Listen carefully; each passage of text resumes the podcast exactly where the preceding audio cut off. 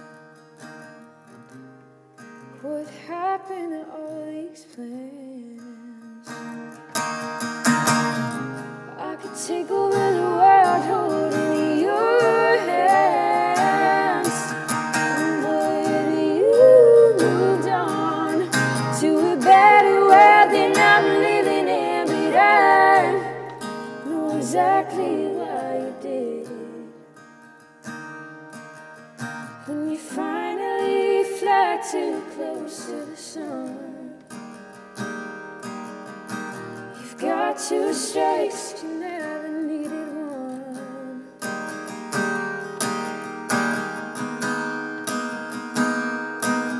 I hope you miss me then, like I miss you now. Reaching for the bottle will take you back down.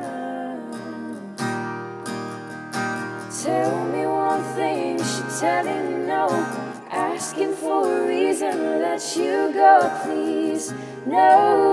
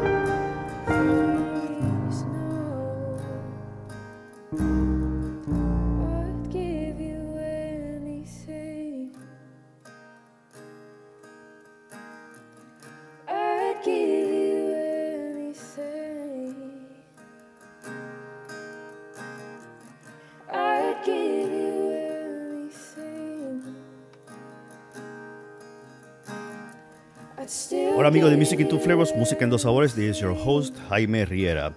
As I always said, thank you for allowing me to enter your home, your gym, your office, your car, or whenever you're listening to this uh, episode.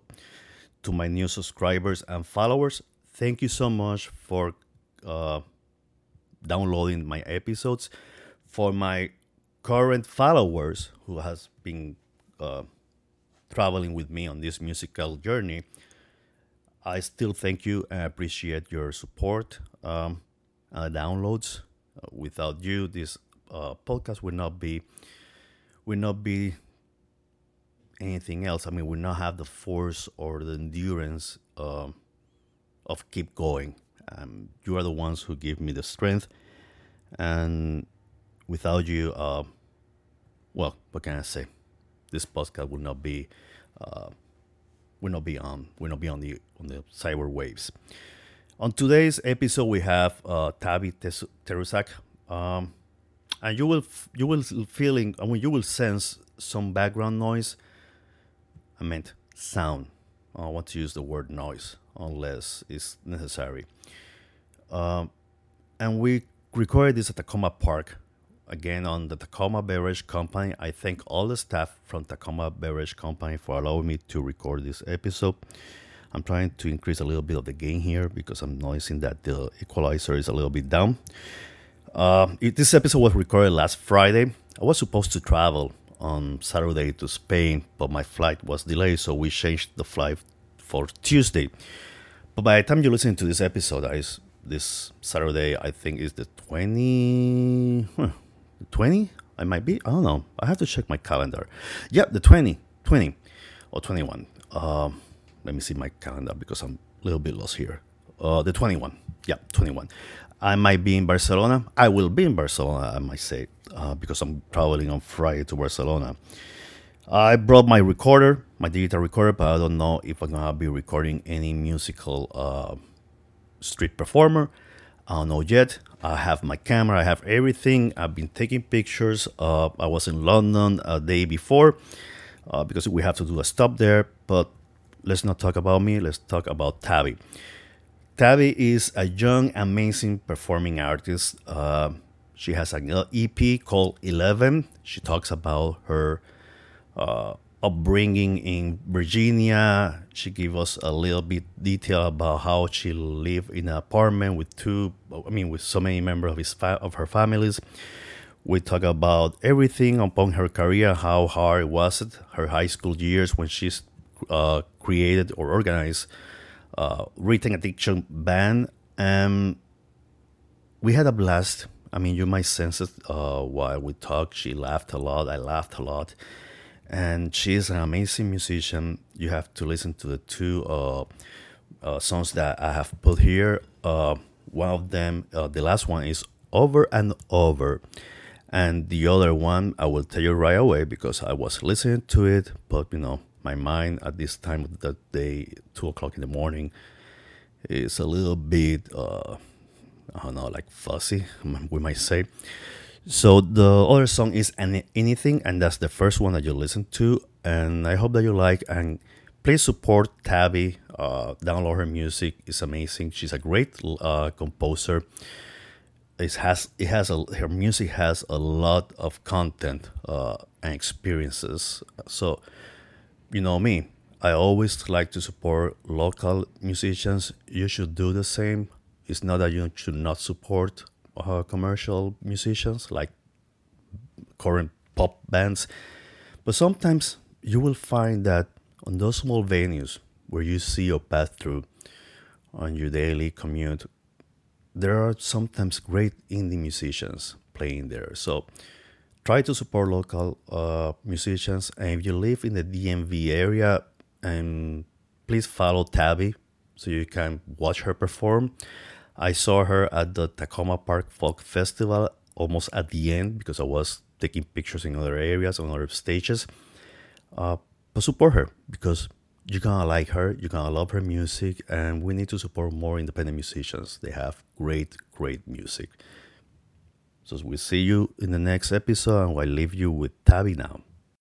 Okay. Your mom is what? My mom is Native American. Yeah. Really? Yeah. So we're here with Tavi Terusak, uh, here uh, again, again, Takoma Park, at the Takoma Beverage Company.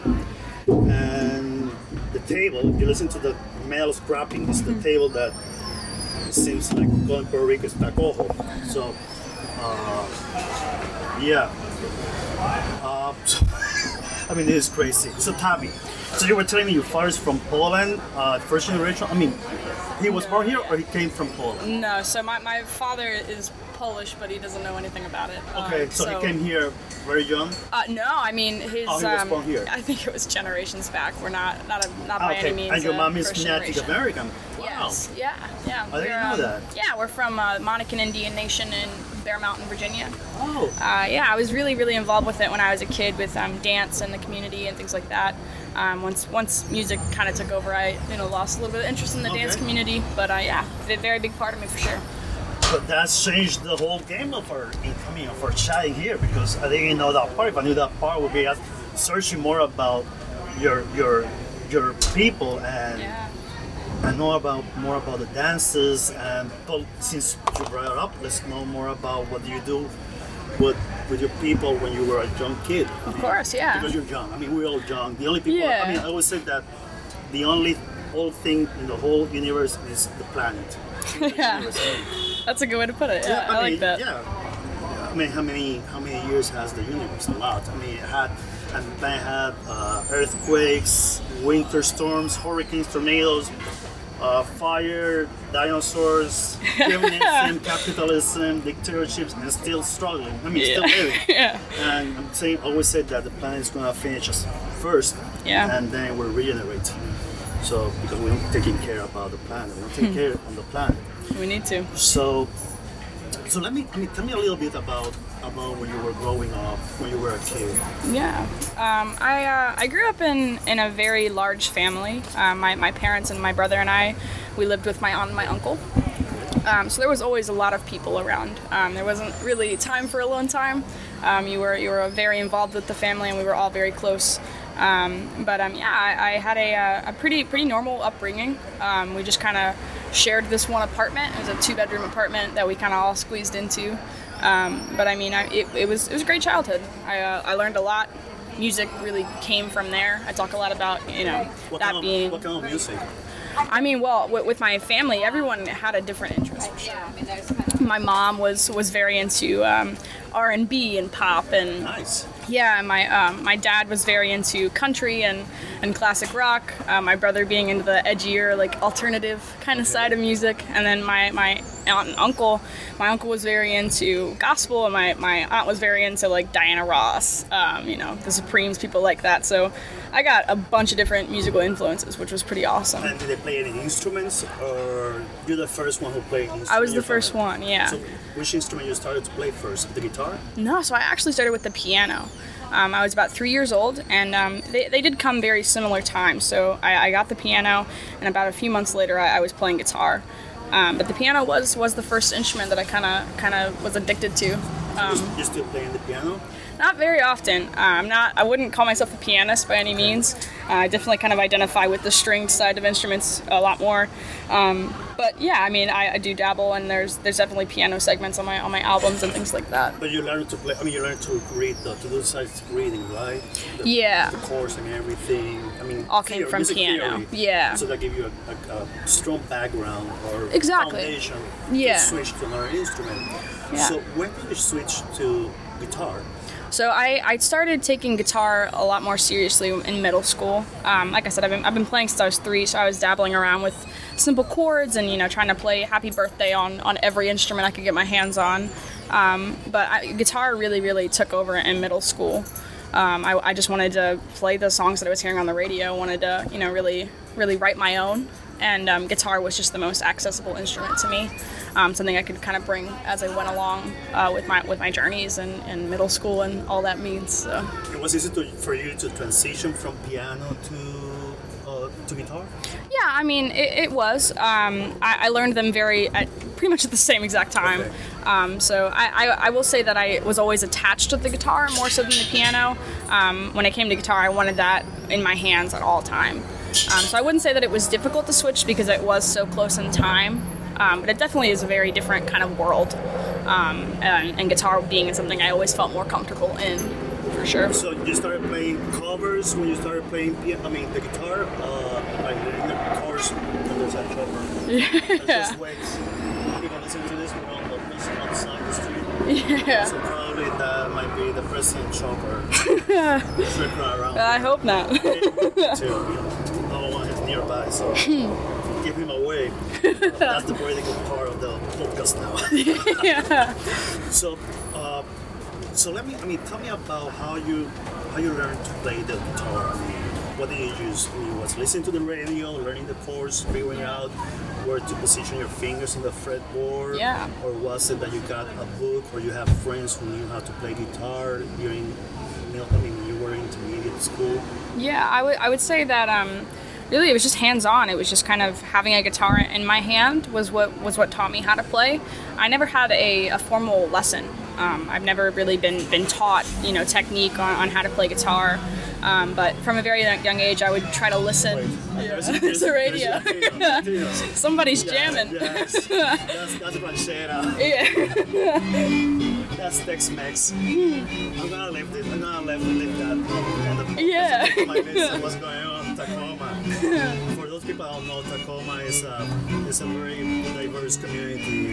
And it's Friday. Party on a Friday night. yeah. So thank God I didn't bring my blue mics because they were I mean, picking every noise and the crickets.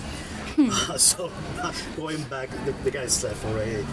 Uh, so, uh, so you never use uh, like a learning book for beginners, guitar for beginners, or anything like that? No, I mean my parents always tried to give them to me. They would always remember taking me to a Guitar Center, trying to get me to pick out some kind of book. But I was never really, really into learning off of books. I, I've always been a very hands-on learner with everything. Okay. Um, so I would really, I mean, what I did was I would just listen to every song that I loved, and at that time it was a lot of. Um, Fleetwood Mac and um, Aerosmith and a lot of classic rock was really what I was into at that age. Around you know six, seven, and eight was when I really started really pounding at the guitar. Um, but um, So it was Yeah. acoustic, or it was classic guitar, or it was an electric guitar? it was an ac- acoustic first act, Okay. yeah, which is I always tell I mean my students now don't do not buy a first act guitar Yeah. because they're they're toys. I mean, Yeah, they are. yeah, it wasn't it wasn't a you know a, a very nice guitar, but it, it got me where I needed to go. You know, So when did you switch to a more professional guitar? I uh, I guess when I started playing live, um, I was about 16, and um, that's when I kind of explained to my parents like. I'm taking this seriously. I need to. I need to move up. So I had that guitar in my possession for a pretty long time. Um, but when I was 16, yeah, I, I went and got my my first real acoustic guitar. It was an Epiphone. Uh, had a sunburst finish. I was obsessed with it. Yeah, I thought I was a complete folk rock star Do at you the still time. have it? I do. Yeah, Is it in Yeah. good condition, or do you have it already worn, torn, and it's uh, it's a messed up guitar. it's in terrible condition for sure. Um, but I do have it. I keep it on the wall. Oh yeah, oh yeah. The pick guard is ripped off. I mean, I, I was a mess. Yeah, So yeah. was- I mean, talking about chords in Mm-hmm. guitar, which chords you started to learn first, and which one you stayed with it until you develop a more skillful or uh, stronger, robust uh, melodies in music? Yeah, I, I remember the first the first chord that I learned was E minor. Um, It was easy, yeah. yeah, people easier. exactly people that play play guitar know that that's pretty much the easiest chord you can find on, Yeah, on and, guitar. And you can combine it with C and Exactly. D. I mean D, no, you don't combine it with D. C and E minor is easy because you those, those two chords you can make more music with it. Exactly. I mean, if you listen to pop songs, song, songs that are really popular on the radio, a lot of them do have those same exact chords: C, C and E minor, and, and D and G, all being the very popular ones. Um, so I would say that's that's kind of where I started was just with, um, you know, those four basic chords. Chords that if you do look at books, that's those are the first four Yeah, that they teach the- you.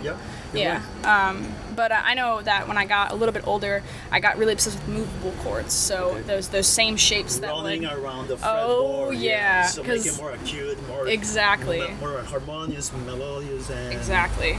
and bring it back. I mean, taking the juice out of the guitar. Yeah, I mean, I, I, what I always love to say is that movable chords make you look a lot cooler than Yeah. you ever would have. You look like you know how to play the guitar if you can use those movable chords. Um, so I, you know, as soon as I learned those, I was obsessed. Every song had that that C movable or the, that E major movable all the way up the fret. Um, so I mean, I I loved those chords, and that's really where songwriting started was was from those. How many people in your middle school play guitar or any instrument? I said I think the middle school band was I mean eight people, nine people, guitar was few and far between. I think there might have been two, three of us maybe, um, and that that was just in middle school. I mean, it wasn't it wasn't a very popular thing to be involved in music. It was a very sports focused school, and you were cool if you were on the basketball team or if you Softball, exactly soccer, yeah. if you were if you were fast in, in PE class and, and things like that. Music wasn't a cool thing to be a part of in middle school at And you didn't care about that. I mean, I wasn't no. either. I mean, I was not cool either in high Yeah, school exactly. or middle school. I was not into sports, even though I, you needed to do it, to do the, the, the classes. Yeah. Uh, I, I, I was always behind the player. Yeah. My times it was a run uh, turntable player, and we were exchange or lend to each other our records and listen to Foreigner, Wow. Fleetwood Mac, uh, Boston, Kansas. Aerosmith it wasn't there yet, but it was Deep Purple, Black Sabbath. I mean, Yeah. all the very progressive, Led Zeppelin. Uh, yes, who else we had? We, we changed so many, we changed so many music by that time. And nowadays, it's like, what do you think about the music business nowadays, compared to what you experienced when you were a kid? Well, I mean, I, I think that now now that I'm involved in it, and now that I'm in it, it, it's it's kind of funny to look at it and just see you know what it really means to be a musician now. I mean, when I was a kid, it was so uh, idolized, I guess, that process of really you know working in bars and trying to get people to, to listen to your music. It, it was very um, I kind of saw it through rose-colored glasses when I was a kid, and now that I'm in it, I mean, it's a hard job. It's not it's not something that's easy at it's, all. it's hard because you need to do it all by yourself. Yeah. Booking, Exactly. uh, marketing, uh, composing, writing down music. Uh, nowadays, it's like there are great musicians out there, but the, the, the venues, there are not that many anymore. Yeah, especially for my kind of music. I mean, because it's hard to convince promoters and you know these venue owners that a singer songwriter belongs in their in their bar. You know, it's it's not as easy as people think it might be to get into those places. Let's talk about when you had your band in high school, Written Mm-hmm. Addiction. Yeah, Uh, and you start. You say you started composing very young. Uh, I mean, very early. Let's let's change the term young and Yeah. old to early. I'm still a youngin. You're still young. I'm, I'm just contradicting myself right here. Yeah. So, what I mean, what kind of compositions you had uh, in your? I mean, when you were in middle school. Yeah. Uh, the first time I remember actually writing a song, I was nine. Um, it wasn't a good song, um, but I remember that being the, the starting process. Um, and by the time I had reached middle school, I was writing songs every day. I was running home with, you know, to pick up a guitar and, and try to get something out. Um, and, and middle school it was very much focused about what, what my life experiences were. I mean, I, I feel like it was just a younger version of my writing now. Um, it was very much about what I what I saw during my day, with whether or not I got I got mad at one of my teachers or if I had uh, you know a problem with a friend. I, w- I was writing about that that life experience back then as well. So you were. I mean, you were building what you are right now because mostly the songs pertains to experiences, to people's Exactly. experiences. So you already were in that trend. Uh, do you still have those compositions with you? Yeah, I do. How many you have? I have from that age probably three notebooks full. Just from that, I mean, I'm talking about three year period in middle school.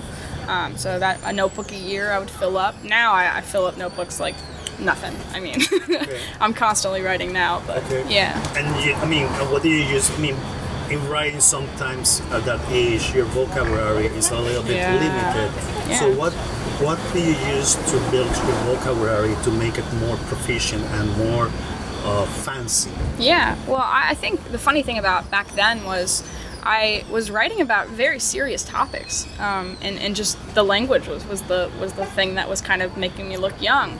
Um, you know, I, I look back to my songs and I, I use a lot of metaphors about fire, and um, when I when I think back and I'm thinking, you know, why why did I do that? Why was I always talking about fire and burning? It was you know talking about something serious, um, but I just didn't know how to explain that in a, in a more you know extensive way. Uh, so I think that really just paying attention to other people's music, and I'm a big reader. I really love poetry. Um, so sometimes I'll see a, a, a word in a poem, and I'm like, oh, I have to put that put that in a song Okay. somewhere. So that's that's why you picked the name of written addiction. Well, not exactly. Uh, that that story is actually hilarious. Written addiction. The reason why we, we came up with the with the word addiction. How many people were you in the band? Three. Yeah, there was three people, three girls. Uh, So you were like breaking the rules in, in school because mostly the bands are. I mean, I don't want to generalize or to make a general term uh, or trend, but usually bands are mostly rules. So you Yeah. were breaking from the from that. I mean, that trend in high school and middle school. So Well, that's great. yeah, I mean, I, I was very lucky. I went to an all girls school in high school. I was in a so y- school. yeah. it was crazy. Then I turned to a, then I was changed to a co-ed one, and the girls were just looking at magazine, teens magazine. Yeah. we were looking at heavy metal guys with long hair. yeah. The thing is that we never knew. I mean, we always thought that the long hair was real long hair. Yeah. Until five years later, we realized it's just fake hair. Yeah. Just a bunch of wigs. Yeah. Yeah, we were like, gosh, these people lied to us. Were Yeah. our idols. Exactly. Well, no, I mean, like I like I said, I went to an all girls school, uh, so female empowerment was rooted into us from from the jump. I mean, we were we were told that from going to that school, we had the opportunity to speak out and, and be what we wanted to be, and I, I think that the band was very encouraged by that. The band was very very um, focused on that. I mean, we were formed by one of our music teachers. She she was the one that said, you know, this this could be something.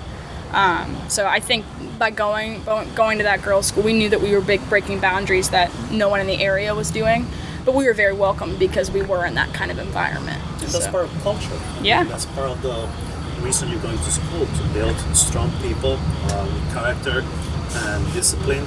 And music requires a lot of discipline. So, when you were, I mean, when you performing, uh, were mostly in school or you performed with your puppet band outside school premises? I think it was a mix of both. Uh, our school had a lot of. I feel like all of our rehearsals were happening on school grounds. Uh, during lunch, uh, after school, any, any room that we could break into and throw an instrument into, we were, we were there. Um, but I think that most of our performances were outside of school just because we could be taken a little bit more seriously. Um, in the hallways, I mean, people people looked at us like we were the cool kids in high school, and I feel like in high school having that band was the first time that I got to feel like a cool kid. You know, it was like the first time that I felt different in a good way. Um, but yeah, so we, we just kind of performed every every chance we got, whether it be in school or out of school, with talent shows, things like that. So it was, it was definitely a mix mix of both. Of the three of you, who kept, I mean, I know that you're still playing outside and working on the music uh, scene. The other two bandmates, are they also into the music or they left the music for good because they decided to follow another path? Yeah, I think that so they're both in college. Um, Julia was our oldest member. She was our drummer. Um, she's she's in the MCPD now. She's a she's a fantastic drummer, and she kind of does it on the side. But she's a cop. I mean, she's that's what she's studying to be. Uh, Leslie, on the other hand, I mean, she she's studying to be a doctor right now, but she's she's crushing the music game. I mean, she just put out her a five song EP. Uh, which is phenomenal. Uh, Leslie and I are, are kind of the ones that really stuck to our guns. So she's the bass player or she also guitar? She was piano. Oh, yeah. piano. Okay, So, so we didn't have a ba- bass player actually. yeah. you were drums, keyboard, and guitar. Yep. And the three of you wrote compositions, so it was mostly your, your writing that you performed. So written addiction, it was mostly me, um, and it was very the, the very young writing that we talked about. Um, but Leslie did did help very early on, um, just kind of filling in here and there. Oh, sorry. No worries. um, filling in here and there about um, you know different And that lyrics. includes melodies, harmonies, and everything. Yeah. Or they have an intake on adding, you know, like filling, for example, Yeah. drum beats. Like this would sound great on this part, like a drum solo or a keyboard solo. Mm-hmm. Add that part also. Yeah, so we all wrote our own our own pieces. I would I would write the chords of the song, but Leslie would do whatever she wanted. Uh, her harmony skills are uh, off the chain, so she would she would fill in when she when she could um, in terms of singing. But I mean, Julia wrote her own drum parts. Leslie wrote her own piano parts, and we all kind of meshed it together to create something. So when did when did you find out that your songwriting techniques took a different turn from your age, your time in high school? Do you think that, or it was in high school that you started to sing a more mature songwriting in your compositions? I think um, I, I think I went through more things than a normal 16 year old had gone through. Um, I I've struggled with mental health and things like that since uh, I was very young. So I feel like I was a very grown up 16 year old. Um, I, I've always been told like you're very mature for your age. So uh, that the songwriting took a very quick, mature turn um, when I started relying on it as a coping mechanism, as a way to uh, progress, as a way to kind of breathe. I mean, it was it was my way of, of communicating to other people. Uh, so I would say that's why it kind of started to, to take a more mature turn. I was very young. I was 16, 17 years old when I, you know, really started focusing on making it sound. I don't want to say adult, but uh, definitely more mature for sure. Do you think that reading that many poetry books has uh, an effect on you in looking or viewing life in a, in a different view scope or viewfinder? Oh, for sure. I feel like I every every chance I, I go out, right? So if I'm sitting here, I could write 20 poems sitting here just looking at these trees right here and watching people walk by. Um, I feel like from reading so much poetry, it's taught me that every every second of your life can be turned into art. And that's what i try to take to my songwriting. I try to notice that every single day i'm experiencing something sorry experiencing something that can be turned into something else. Uh, you know your, your life is is happening this way for a reason. It's for you to create. In, in that on that line did you I mean do you share your compositions when you were writing down to your parents or your friends saying what do you think about this this paragraph or this verse or this rhyme? What do you think about it? Or do you keep it to yourself? I was never private. Okay. I've never been a very private person. Um, I I um, yeah I would I would constantly be sharing. I, I would say it was very easy for me to share them with my family more so than my friends. Um, my friends, I would kind of show finished products to. Um, I, I, kind of felt like I needed to prove myself when it came to other musicians that I knew. Um, but with my family, I mean, I would run up at 3 a.m. and say, "Hey, like, I'm thinking about putting the word." yeah, I mean, yeah, I mean, my my mom. I remember there was this one day where it was literally three in the morning, and I ran up the stairs and I said, "Mom, I want to put the word kaleidoscope." In a song. What do you think? And she said, I think you should go to bed. and I mean, I ended up putting it in the song, and it's great. But um, I mean, you know, they they got used to it.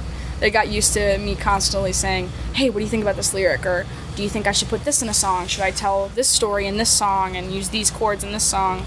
Um, they, they were they're very supportive from the start. When did you decide to take your solo career? I mean, the part probably when you graduated from high school the three of you took different paths, and probably you decided to take that as a solo career. But how was the transition from band member to a solo singer? Yeah. Or do you play with other people, or you have your own band after that? Or how was that? Well, I mean, the the band kind of stopped when I graduated high school. We were all a year apart, so our drummer Julia was the oldest of, of the three of us. Um, when she went to to college, Leslie and I created a duo. We were playing on our own. We were known as Laces the Duo. Um, so we were, you know, we were already the band was already kind of dissipating okay. as Julia went to college. Um, once once the fully, I mean, the duo stopped as well was when I I graduated. Um, but I was I was playing solo once once Julia had left. I mean, once the band was no more, I, I decided, okay, I need to find a way to tell other stories. I feel like being in the band was fantastic for me because it kind of developed my confidence in, in, terms of performing, but it also limited me because I wasn't able to write about everything that I felt like I needed to because we had to fit the band sound. There were certain things that we had to, to talk about it and do uh, with the band. So what was the sound of the band when you worked the three of you together? It was pop, it was mostly folksy.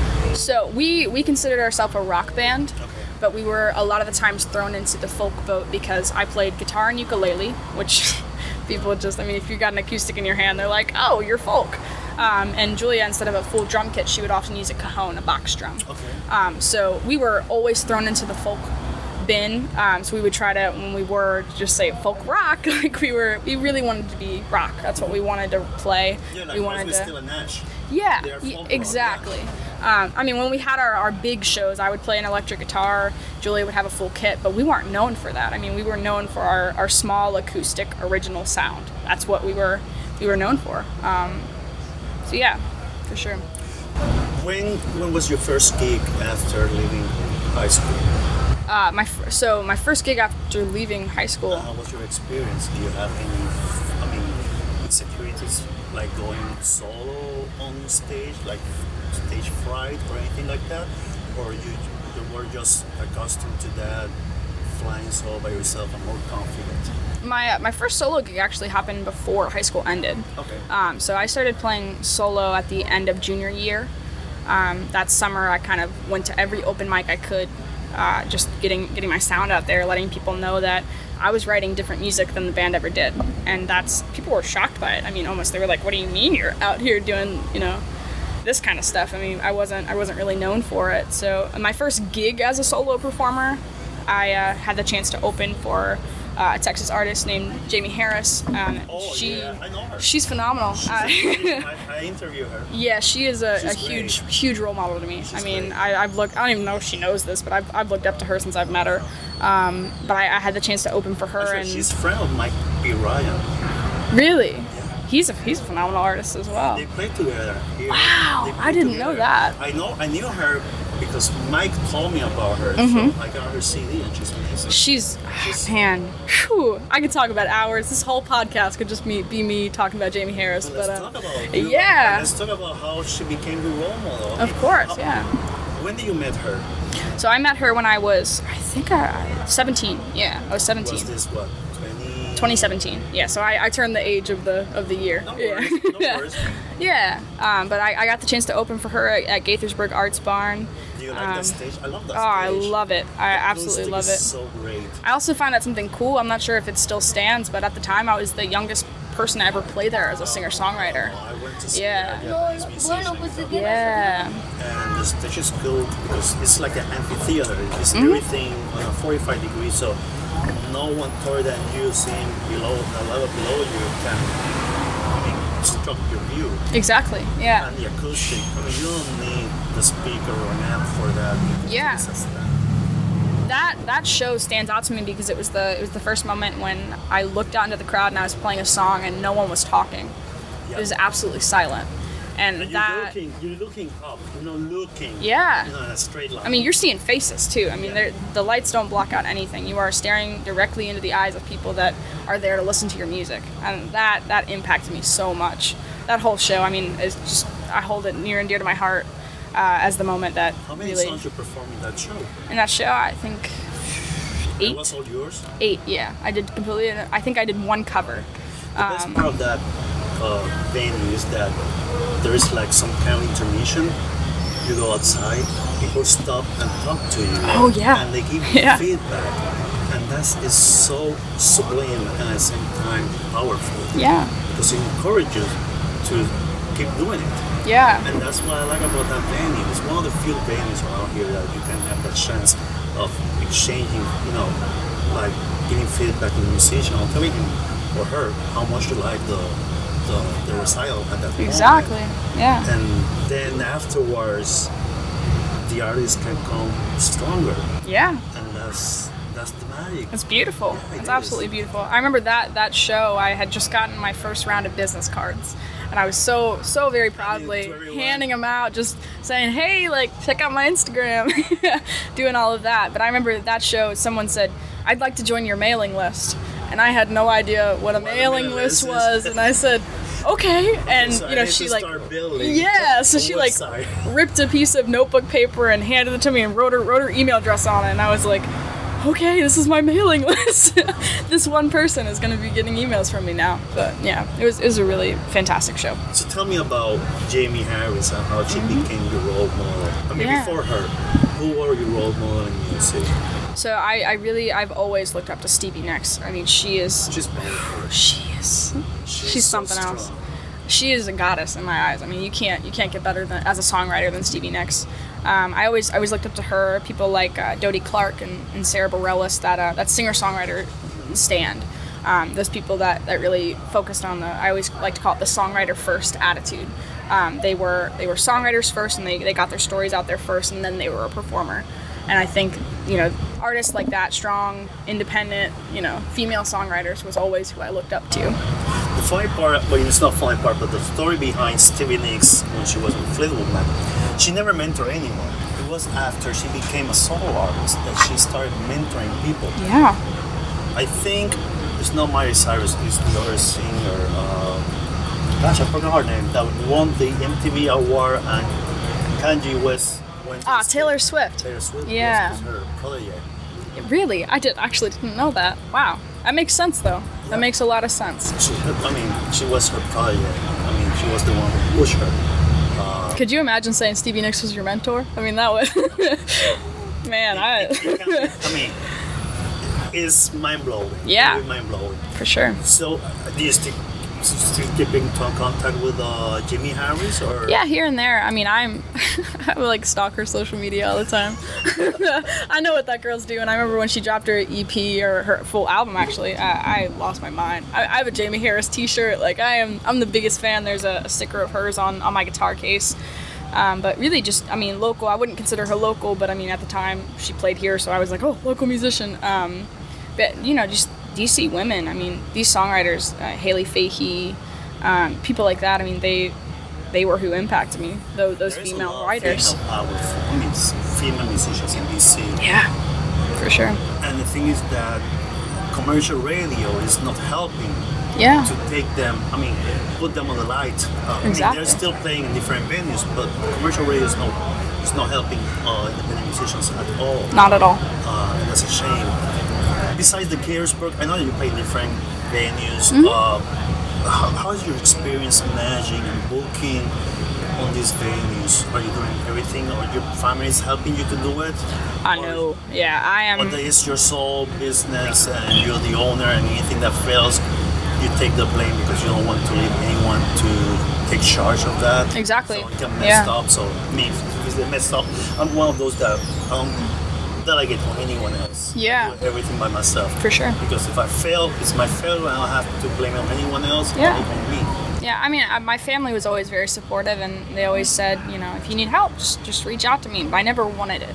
I wanted to be able to say, you know, if I mess up, this is my fault. If I if I succeed, I did that. I, I grew that from the ground up. Um, you know, my own website. That was a whole journey in itself. Was creating my It's own website. website, right? It's hard. is, I it's very difficult, and you know, for a 16-year-old to try to figure out how to build a website, it's Yeah, and- impossible. and you know, Sometimes the tutorial on YouTube don't work. they're I mean, horrible. They think that Yeah. you're like, you know, like you know everything. Exactly. I mean, they have to do.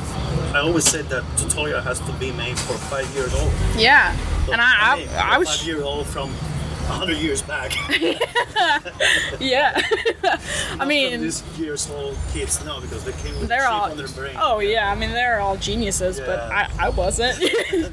Not at all. I mean, I was I was struggling trying to figure out how to put my name on the website. I didn't know how to Yes. switch title to Tabby Turzak. You know, that was that was a, a whole ordeal on its own. And create tabs for different things like content. Yeah, it's it's difficult. Yeah. I always struggle with my writing my own bios when people ask like, "Hey, do you have an artist bio?" I'm like, "How do I write about myself without sounding conceited?" you know, that that was always the the really struggle for me was, you know, how do I do this? How do I I took my own headshots, you know, like I did all of that on my that you own. have to be a seller of yourself. yeah, and that's for sure. the hard part because I, I'm talking about my experience. I don't, I don't like to talk about myself. Mm-hmm. I hate that because then people would, would think that I'm bragging. Yeah. And when I started writing down my bio on my website, I was like, okay, what am I gonna talk about myself that everyone knows already? Yeah. So I started like gathering opinions from different people, and they were saying, "How you talk about what you're doing, what you want to do this and, and that." And I said, "That's easy for you because you see it from the outside. Yeah. You're not seeing it from the inside. For me, it's hard. It took me that part. It took me like two weeks drafting it, Yeah. and then deleting and rewriting and deleting and rewriting until one moment I said, "Okay, this is enough. I mean, if I keep doing it, it will never be watched." Exactly. So, how about social networks? I mean, do you like social networks? It works for you? I, I had to train myself, I for sure to like it. Um, I in high school I went through a little phase where I just hated it. I just couldn't I couldn't deal with it. I couldn't stand it. But then I, I kind of came to the conclusion that I have to as an artist out there. I'm I am my team. There is no manager. There is no booker. There is nothing. I am me. booker is Facebook. Exactly. Instagram, Exactly. I mean, I, I will tell you right now. Team is all those social networks. Yeah. I mean, Fortunately, that's the way it is. I mean, 70s and 80s was posting paper exactly. on Yeah. on, on the doors. of Which that that won't get me very far now. No, I've no, tried. No, No, no, doesn't, that doesn't work anymore. It's not. Yeah. Actually, you know where it works? In Europe. Really? I've never been. I'd love to. Still, still Wow. working in Europe. You see everything posted. Even Wow. the plumber put the numbers, and the locksmith put the numbers on on public places, and you will see like a like a sign pole full of hmm. stickers. Wow. You have to see my Instagram uh, account because I have pictures of that. I was like, Yeah. theater is publicity. I mean, they use papers and, and social networks, but mostly when you go to a street, you see the signs of a theater, a comedy, Yeah. or a musician. Uh, who was the? I mean, I don't know if you like reggaeton. I don't like reggaeton, but there was uh, like many poster posted on the walls in an abandoned building of singers from Puerto Rico that were Wow. performing were performing X Day in a venue, and that's still selling. That's how they're getting out. Yeah. Still selling. Well, I mean, I feel like now when you see when you see things posted on lampposts, and I mean, it's just collecting water. It's just it's getting rained on, and no one's gonna. no, people don't stop to. I mean, do you get out of your car to pull little pull little numbers off of posters? No one does that anymore. You Yeah, know. here, well, in, in, in Europe still. Yeah, working. Europe. I mean, I mean, apparently it's working well. they're Yeah. Still, still, still old fashioned. I love that. I mean, I mean, it's awesome. Yeah. because that's the way. I mean, and, and some of them are tiny, some of them are like eight per. I mean, eight by eight or twelve Yeah. by eight by twelve, and you can see them far away, so they will come to your attention. I wish it still worked. I'd, I'd be getting on the lamppost business immediately. Yeah. I mean, uh, now, I mean, you go to the city where say that polling, polling, I mean, posting anything is illegal now. Wow, yeah. don't do that anymore. So that, that wouldn't work out. Not anymore. Unfortunately, social network is the thing now. and Yeah. People rely mostly on that. What's the most harder part for you of music business? Uh, I mean, what's the hard part for you in, in all of this? I would say getting in the door is the hardest part. Uh, once once I'm in a door, once I'm once I'm in the room, once I'm in the venue, and I get to play, I actually get to you know play what I'm I'm there to do. That that comes easy, but it's convincing people to let me in. You know, I mean, with with these bars, I've played at places like Villain and Saint. It, it's hard to convince me, a 19 year old singer songwriter with a guitar, a woman. You know, it's hard to convince them to let me play it, just, it doesn't it's not something that they're looking for it's it's a, it's a fight it's a, a convincing game you know um, so I, I would say just you know trying to get trying to convince people to let me in let me play uh, let me do what I do Did they ask you for any dossier or profile, I mean, experience playing in other places or an EP? Because most of these people always ask for, for uh, CDs or your music Yeah. to see how good you are.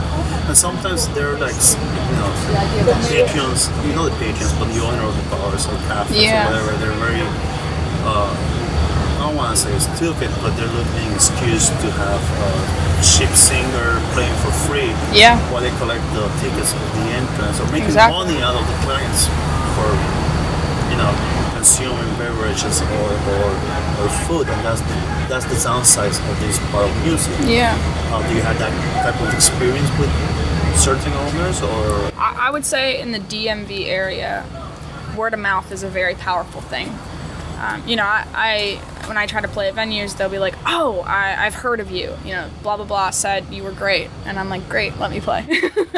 So I, I think that, that that's probably first and foremost the the most important thing when it comes to this.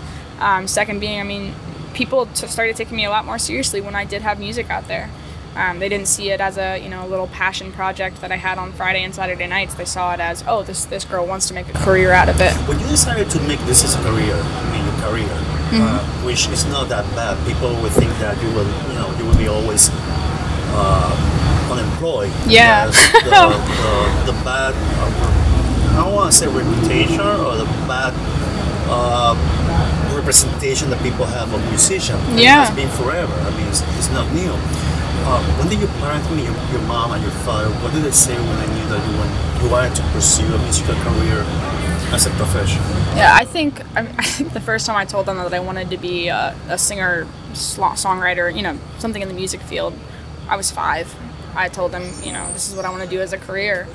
I think I, I was very lucky in terms of par- parental support because they were they believed in it more than I did. I, I struggled with the reality of it, and I always said I need a backup plan. I need, you know, I have to get a business degree if I'm going to be playing music. I always thought, okay, what's my what's next? What's my what's my backup plan? My fallback. They were the ones that were saying, "Oh no, you're you're going to be the next Taylor Swift. You're going to make it out of here. You're going to be the one to one to do this." Um, so I think, yeah, I think that they were they were more into it than I was. I mean, I I didn't think it was going to work out. To be completely honest with you, I, I didn't even think I was going to get to open for anybody ever. I thought I was going to be stuck in the open mic scene, kind of on a loop. Um, but yeah, I mean, like I said, they, they just believed in it. They, they, they always thought this is going to work somehow. We're going to make it work. What was your experience in the Takoma uh, Park Folk Festival? Mm-hmm. I mean, I know that you sent your, your your link to the YouTube videos, and and they picked you. Let's talk about when you sent the, the, the link. I mean, how was the process of applying to perform there? How it was? I mean, did you send it with high hopes of playing there? I mean, Yeah. Put all everything right there. I mean, how hard was to apply for that? I mean, to be honest, as, as I was filling it out, I was getting memories of applying to a bunch of different things, so, you know, so far, things like that. I mean, big concert series and, and never hearing back. I was used to that. You know, I'm very used to hearing no. And as a DC musician, you get used to hearing that. You're not, it's not very discouraging anymore when you've been doing it for years. The, the, those no or negative reactions give Mm-hmm. you, gives you more uh, power to continue pursuing it. Yeah, I would say that every time I get a no, I know a yes has got to be somewhere around. Um, you know, you get you get three doors slapped in your face, and then you're like, okay, when, when's the one that's going to open? Um, so it just makes you kind of hungry, you know, hungry to get in in, a, in another venue to prove that. So that. you have to hustle. Yeah, you gotta You lear- hustle. you learn It's to all hustle. about hustle. Yeah. All about hustle in this game.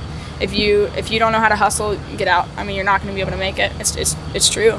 You got to be able to walk in the door and, and prove why you're supposed to be there. You know. So let's let's talk about the application form. For, Yeah. Mm-hmm. I mean, the way you apply for the festival. How, how how different or how optimistic you were in, in that, and what was your reaction when they say you're gonna perform here?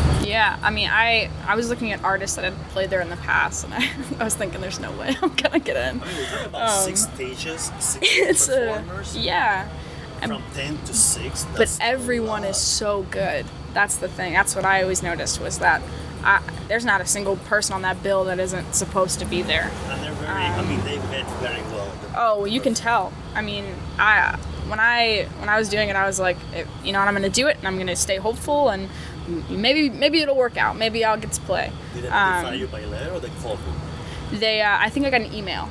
And i remember I, received that email and i screenshot it and i sent it to everyone i knew. I was like i'm playing at Takoma park. I mean i thought i i was on top of the world. I was so excited to get that email. You play i mean which day you play i played the grassy nook stage uh, i was looking at kind of the the one different at the front or was the one at the back in the back so you the got back to where there's a little dirt I know, path I know, I know, yeah I know. The, the craft you have, where the gym is right there, the basketball court inside, Yeah. so you have to cross it, and then you have the non, I mean the religious organizations on the Yeah, right, and yeah. then the stage at the end, close to the fence. i loved it But i thought it was that so cool Was the best it was me. the coolest stage because everyone i mean it's such a secluded venue that there wasn't anyone there that wasn't mean, there to listen Just, you know I mean, I, I like that stage because everyone was looking for open, open space. yeah yeah And and the thing about that stage is that the sound was so great. It was sure. not. It didn't I mean the the the sounds, uh, the the voices, the instruments will be not lost in the void. Yeah. Than some other places. exactly And Takoma, I mean, exceeded on sound stages, on sound on soundproof stages. For sure. And because I was on all this, I, I went to all the stages, and the guy were very savvy what we're doing. oh they knew what they were doing Yeah. I am I'm someone that kind of switches dynamic dynamics pretty pretty frequently. My songs will go from quiet little finger picking to just punching. And the song guy was the sorry the song guy, the sound guy was right there with me. He knew exactly where I was going. Um, I could tell him just like watching me, just making sure that he was doing his job. He was into it. He is phenomenal. I mean, all of them were into the Yeah. into the performers. So the day came, Sunday. How did you felt? I uh Goosebumps. Your mom went to see you. Yeah, so my my, mean, my parents my parents came. I had a few you know local friends that, that came out to see that actually were also playing Haley Fahey. Stopped by and, and listened to my set, which was really awesome. Um, people that have been supporting me for years came out to out to hear me, but also a lot of new faces that I hadn't met before that just I'd heard about me from word of mouth, which was crazy to me. I mean, I had someone that came up to me and said, you know, Nicole Belanus is, is shouting you out, Wow, and I was Nicole, like, what? Nicole, Nicole's amazing. Yeah, she. I got. She oh my is- goodness. Ah, I mean, she's phenomenal. Yeah. I love her music. She. Uh, I got the chance to do a show with her. I think last year, two years ago, uh, for Frederick Acoustic Music Enterprise, and it was like a strong women voices of music kind of thing. Um, everybody got four songs except for me. I was the youngin of the group, so I got two. Um, but I, I met her then, and I was just like star. watching her, I just love her. astounded by her. She, she's her lyrics, Yeah. everything. I got all her EPs. She's phenomenal. Yeah. what a great. I mean, see, that just shows you, you know, the, the, the power of the DC music female scene. I mean, we have some of the, the best songwriters I, I think I've ever heard. Yeah, yeah. Just here I in this area. right. Yeah. You're so you know, people were coming out to me saying like, "Yeah, Nicole Belanus said to come see you," and I was like, "What? Are you kidding me?" Like that. That was the craziest part. Was just that people people knew my name. People knew the kind of music that I played, and they were there to listen. You know, and they weren't they weren't there to talk to their friends or drink beer. They were they were there to hear my music. You know, my Actually, my I didn't music. see anyone drinking beer. Oh, it was great, yeah. was I feel like when beer gets thrown in, that's when every kind of gets hazy and Yeah, well, I mean, messy. that's a bar. yeah, exactly, exactly. So let's talk about your EP. Mm-hmm. Uh, what's the name of it? Eleven. Eleven. Yeah. So why eleven? Eleven. I, I think it has yeah. like five songs or four songs. so it has t- secretly five songs. Okay, Uh, it's a because it four has song. bonus track. Exactly. Yeah. So um, there's four songs, and then a minute and eleven later, there's another a bonus track. Yeah. Um, so 11, 11 was just the story of me going through my first big. I love the cover. Thank you. You're walking through the. Washington Monument. Yeah. Um, so yeah. can we the idea of that cover? Me. Let's, let's talk yeah. about. Let's talk okay, about let's talk about the cover. Yeah. Let's talk about the cover because people, and I mean, I'm 53, Mm-hmm. and I was one of the kids that will always go to the, the record store, Mm-hmm. look at the covers, uh, buy the album, pull the LP uh, on the turntable, and then stare at the cover Yeah. studying every milligram, I mean, inches of every part of the cover just to observe and I mean try to to see what was going on. What what's the reference between the cover and the music? Yeah. Because sometimes the design of the cover. I mean, I think that if you do a record, you have to put everything that will ca- catch the eye- catch the eye of the of your audience. And what I like about Eleven is you walking. I mean, the shot is from behind. You're walking towards the Washington Monument before it was closed. Yeah. I'm so lucky. Yeah. So there was there was no uh, uh, fences or anything Yeah. like that. I was like, why, why this cover? Yeah. What came into her mind to do this cover? It was the the photographer who decided to do that cover. It was her with the photographer. It was her own idea. And why in that? I mean, why that that monument? Yeah. Um, so that that photo was taken by my best friend, um, and with an iPhone. That's what people don't know. People think that that's a that's a real nice, Like a good camera. Yeah. that's a that's an iPhone pic. Um, but the, Hey, it the. I mean, it worked. Yeah, I love it. I thought it looked awesome. I, I mean, I've got it on stickers now, so I hope it works. Um, but yeah, I mean that that photo wasn't so much about what was in it, but about the time that it was taken in. Um, you know, the, the whole EP, if you listen to it, is about my first big heartbreak, Um, and that day, that day when I went to visit Washington D.C. and I was walking around and seeing all of the monuments, that day was my first time out of the house after that big heartbreak happened. Um, and that, that day was, was such a big moment in, in me wanting to move on, wanting to grow from everything, and, and seeing you know buildings that are, are bigger than you can even imagine is it does something to your brain. You know, you're like I'm so tiny. yeah. um, so that that photo is really more about about that day, um, not so much about the items that are in it. I mean, the Washington Monument is in it, and I, I love that cover art. It's the only taller, tallest building. Exactly. Yeah, and I, I, I chose. I mean, we went we went to every single monument that day. That one was the one that kind of stuck with me because it is so tall, and I, I wanted to you know reference that I'm I'm just a little tiny thing in this photo. Look at look at what's in front of me. You And know? why 11? 11 is um, basically like I said, it's about the first heartbreak. Um, this this heartbreak, not to get too too deal you know deep into the story behind it, but um, ended up being over the phone, the breakup, and um, it was an 11 minute phone call. Oh, Yeah, and um, that that number, I was like, wow, 11 minutes to end everything. So I decided 11 would be the perfect perfect title. and the songs, uh, what's the topic of each song? Do they mix together? Do they have any correlation among themselves? Yeah. Or there are topics, different topics uh, in your EP? The whole EP tells a story. If you want to hear what happened, you can listen to the every song, and it explains the whole whole thing. It was hard to make the EP for you? Extremely difficult. Yeah, I'm getting I'm getting emotional thinking about it. I mean, it was it was recorded. I mean, the first track was recorded two days after it, two days after the breakup. And when I when I listen to that, I'm like, wow, that I can hear how how broken I was. You know how how raw that emotion was.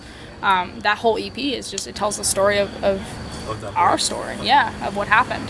Yeah. Uh, there's any, I mean, are you planning to do another EP? I am, yeah. I am. Are you I'm. working on? Or It is. Home Guitar Center is taking too much time on you and the kids?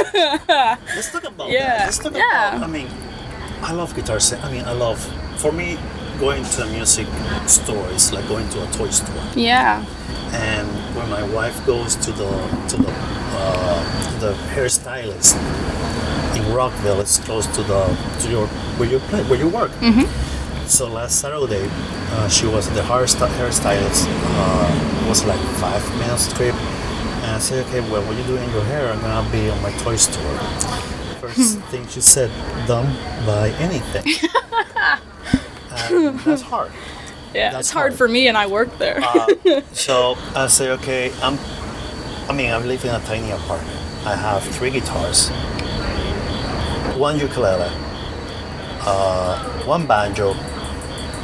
Uh, what else I have? I have a, a Bolivian instrument, a string instrument, uh, woodwinds, and my wife's keyboard that she played only for one year, and it's just beside my side of the bed. And I'm thinking about getting. Actually, I spent two hours there, like two Gretsch, uh, semi-hollow body, Awesome. which I took the pictures, and she said, um, I showed it to her, and she said, "There's no more space for guitar." I said, "There is always space for. Always. Yeah. I'll, I'll make space. I will. There is a balcony. I Yeah. uh, but we never put the guitar there. So she always say like, you know, she knows that when I go to Guitar Center or, or Chuck or any other music store, it's Mm-hmm. like a danger zone. And I told her, well, it's the same when you go to DSW. Yeah. I feel the same. you know. exactly.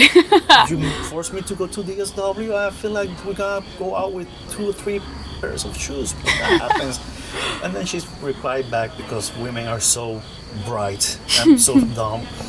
She said, "Yeah, but compare the price of three pair of shoes spa- in sale on sale to a guitar." And I said, "Yeah, but just remember who plays the guitar for you." ah. But then she said, "Yeah, but you play at nine, and you have to stop playing by nine because we live in a building." I said, okay, okay. "I said, you know, I give up. But we're not. I don't have any defense against your, your comments or answers." So, yeah. so tell me about that experience. I mean, did it give you? I mean, do you have the opportunity to to learn from the people you're teaching Yeah. and developing more skills on your techniques on playing finger picking, finger picking, and a pick for guitar and ukulele? Yeah. Yeah, so I actually teach privately, so I don't teach at Guitar Oh, Center. okay, That's my goal. I yeah. you no, so I work in, in the lessons department, so I kind of handle um, administrative things Oh, there. okay. Yeah, but I mean, I I, I, teach privately. Yeah, I do Okay. teach. I just don't teach at Guitar Center. I'm trying to combine the two right now. Got some convincing to do, but um, eventually, yeah. But at the moment, yeah, I, I kind of handle administration side, you know, scheduling, things like that. That's really what I, what I do there. Um, I mean, it's great. I mean, I'm, I'm very hands on there, so it, it's it does teach me a lot. Mostly just because you're surrounded by musicians every day.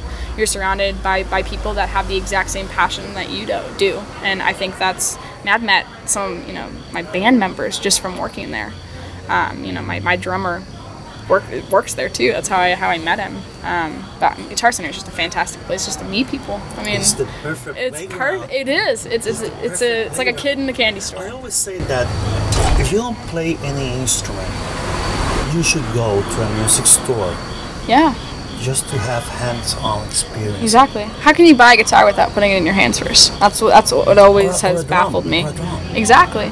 You have to. Even if yeah. you're not gonna get it, uh, let's go there. Yeah, If you just- don't just to learn. Just, I mean, just make noise. make Exactly. sound, whatever. Yeah. And you're gonna grab it. You don't want to. I mean, that's what happened to me when I went to my first guitar center when I moved here. I was in New Jersey, and my wife told me, "Well, you go back and take your guitar classes." And I said, "You know, I'm 48. You know, it's hard. I mean, who's gonna teach an old guy?" I said, "Just pick a guitar." And we went there. And my first acoustic guitar was a Fender, uh, which is in bad shape now. and and uh, so when we moved to New York, I'm gonna enroll in a class, and it was 2014. And from there, now you see how much my my instruments has grown. Yeah, So yeah, for, sure. me, it's a great playground. Yeah, I mean the cool thing about our lessons department is our, our oldest is 88, our youngest is two. It, Really? Yeah, I mean it just shows you the passion of music. It, doesn't. It, it shouldn't be limited to age. It has no age. I Exactly. mean, it has no It age. doesn't- it doesn't We are age. the ones who makes the the, the, the excuses for not learning. Exactly. I mean, you can learn anything, even if you learn two chords. I mean, that's enough. Yeah, it's never it's never too late to, to learn how to play an instrument. You know, I mean, I, I I started when I was three, but it doesn't mean you have have to start then. You know, But it's you, were, just you had the advantage of Yeah. family. Exactly. pushing you to I mean, I, I had. I had a family that was throwing guitars in my hand from the time I could talk. You know, so I mean, I don't think it's ever too late to start. If you've got a passion for something, start. Just just start. Yeah. What I mean, what could we can expect from you in the future? Yeah, I've um, I've been working very very hard on my new EP.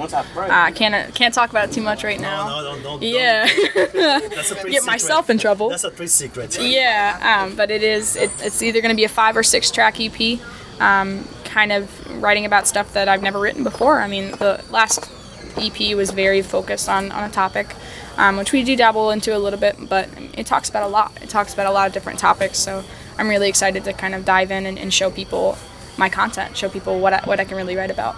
So people want to know more about you, uh, about your music, uh, about your gigs. Yeah. Let's talk about your website. Yeah. Use, use this as.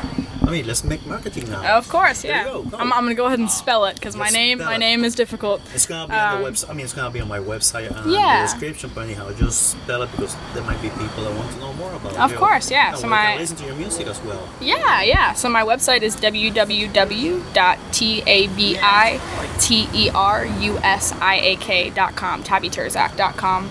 Um, and I go by my name on everything. So Spotify, iTunes, uh, SoundCloud, Twitter, anything. It's all my name, Tabby Terzak. Um, YouTube. Yeah, YouTube, YouTube is. channel, you have to I am it. very active on my YouTube channel. I've been um, really getting into vlogging and you know explaining other other things that I'm into as well. I'm very into meditation and intentionally living and, and being a hippie as well. So that's all on my YouTube. playing music in the vlog or not yet? On I'm sorry, what? Playing your music, I mean, playing some oh, chords or some tunes on the vlog on the YouTube channel, or you haven't done Yeah, yeah. So the YouTube channel started because of music. I mean, that's that's kind of what I did. It, it's grown into something else. I you know, do a little bit of both. Uh, talk about you know different different things. But yeah, I mean, a ton of music. Yeah. Candles. Yeah, I love candles. I love, that. I love that. yeah, I love music, but my second love is candles for sure. Uh, where the people can get your CD or the music, where they can get it besides Yeah. Spotify, if they want to have a physical copy of the Yeah. CD, where they should go. So just talk to me. Um, we're going to be printing pretty soon uh, to get some physical copies in people's hands. Um, but for right now, all streaming platforms. It can be downloaded from iTunes. It can, yeah. So it's it's for sale on everything. Yep, uh, literally on everything. Yeah, perfect. I made sure that it is very accessible. So yep, just look up Eleven, um, and you'll be able to find the EP and uh, listen to these songs. Perfect. I Yeah. appreciate your time, Tavi. Thank I you wish so you much. the best. And when you launch your new EP, let me know so we can do a small Oh, of course. episode to launch it. I mean, Yeah, it'll be great. yeah. Thank you so much for having me. I really Thank appreciate you. it. Bueno, amigos de Music in Two Flavors, Música en Dos Sabores, I hope that you like this episode. As I always say, please, uh, what can I say? Thank you for listening to me to the end. Remember that the next song is over and over, and please follow me on Twitter, Music Two Flavors. Uh, if you have iTunes, please give it some hearts, some stars, or whatever uh, iTunes has now. Um, I noticed that some people have left some reviews, but it hasn't been uploaded, so I don't know what's going on with uh, iTunes. I have reached them; they never reached back to me. Follow me on on Instagram, Music to Flavors. Check my Patreon account, www.patreon.com backslash Music in Two Flavors. And if you want to donate anything from one dollar to whatever you want to donate, uh, any amount of money is good and satisfa- satisfactory for me. So, uh, thank you to all of you who are following me, who has subscribed to my podcast. Thank you so much, and we'll see you on the next episode. That will be a little bit of jazz music from Barcelona, from a guy who was born in Zaragoza, Daniel Ferrus, and it's gonna be in Spanish. Hasta luego. I've got some questions for you now.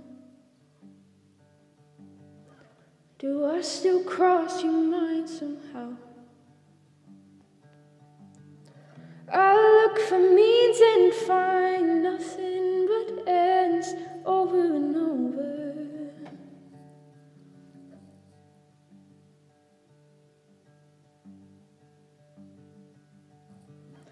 I've got some questions for you now. Did it feel good to have our hands on you? Do you know you're breaking me from the inside out over and over? Over